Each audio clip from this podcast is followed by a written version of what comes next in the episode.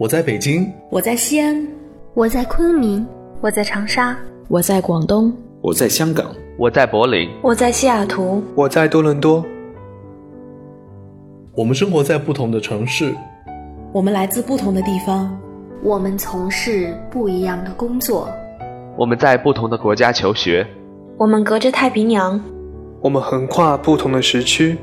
或许我们离你很近，或许我们离你很远，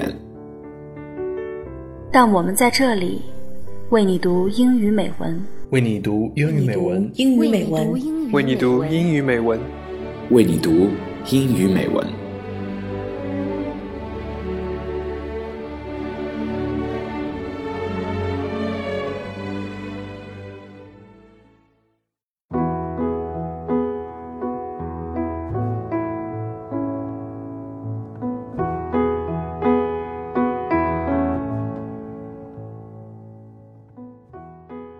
亲爱的朋友，你好，我是 Dreamer，在北京向你问好，欢迎来到为你读英语美文。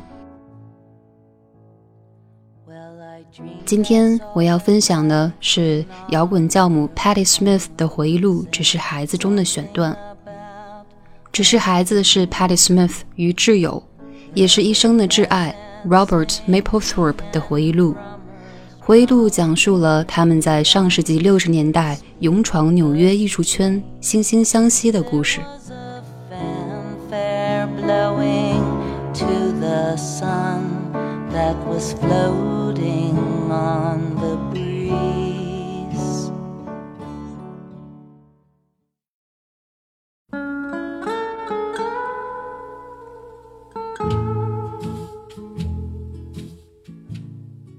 On other days, we would visit our museums.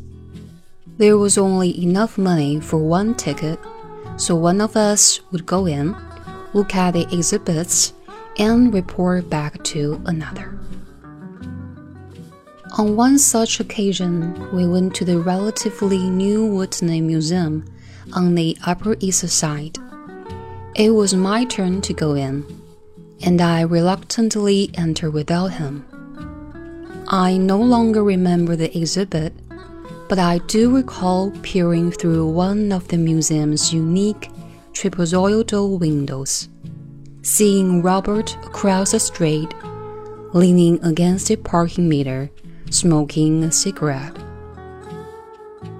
He waited for me, and as we headed toward the subway, he said, One day, we will go in together, and the work will be ours.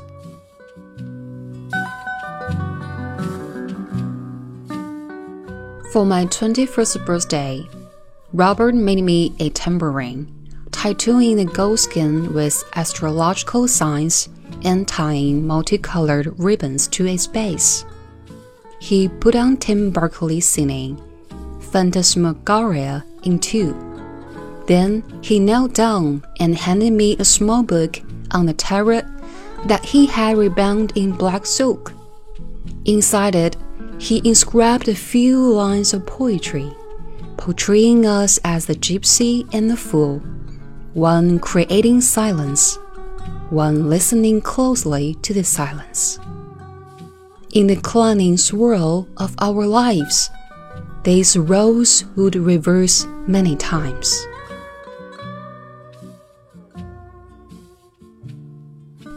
The boy I had met was shy and inarticulate.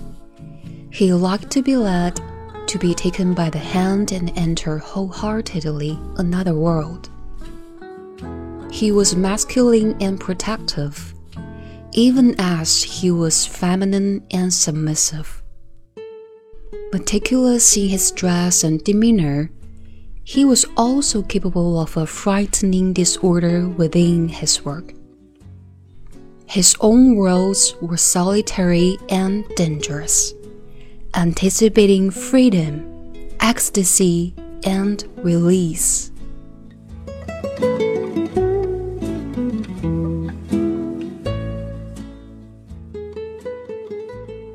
Robert trusted in the law of empathy, by which he could, by his will, transfer himself into an object or a work of art and thus influence the outer world. He did not feel redeemed by the work he did. He did not see redemption. He sought to see what others did not, the projection of his imagination. Robert responded as my beloved twin. His dark curls merged with the tangle of my hair as I shuddered tears. Both of us had given ourselves to others. We vacillated and lost everyone. But we have found one another again. We wanted, it seemed, what we already had a lover and a friend to create with, side by side. To be loyal, yet be free.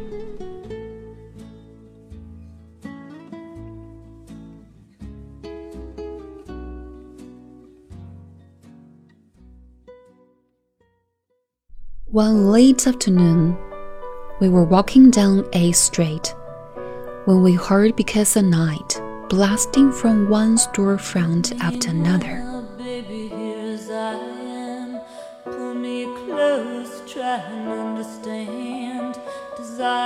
Hunger, is the fire I breathe. Love is a banquet on which we feed.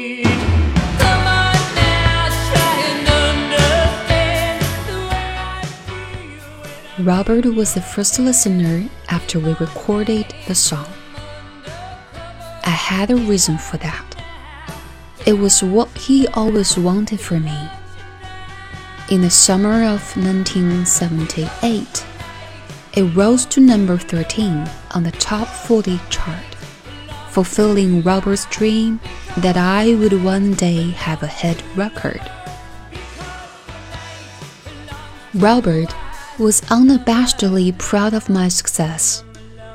What he wanted for himself, he wanted for us both. He exhaled a perfect stream of smoke and spoke in a tone he only used with me, a bemused, scolding admiration without envy. Our brother sister language. He drawled, Patti, you got famous before me.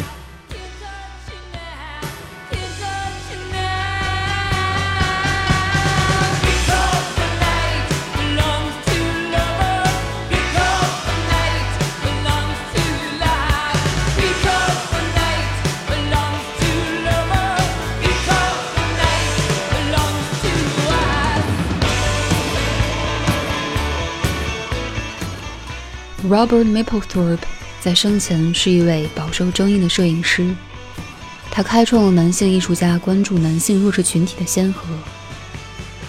他拍摄的《安妮沃霍尔》成为世界上最昂贵的摄影作品之一。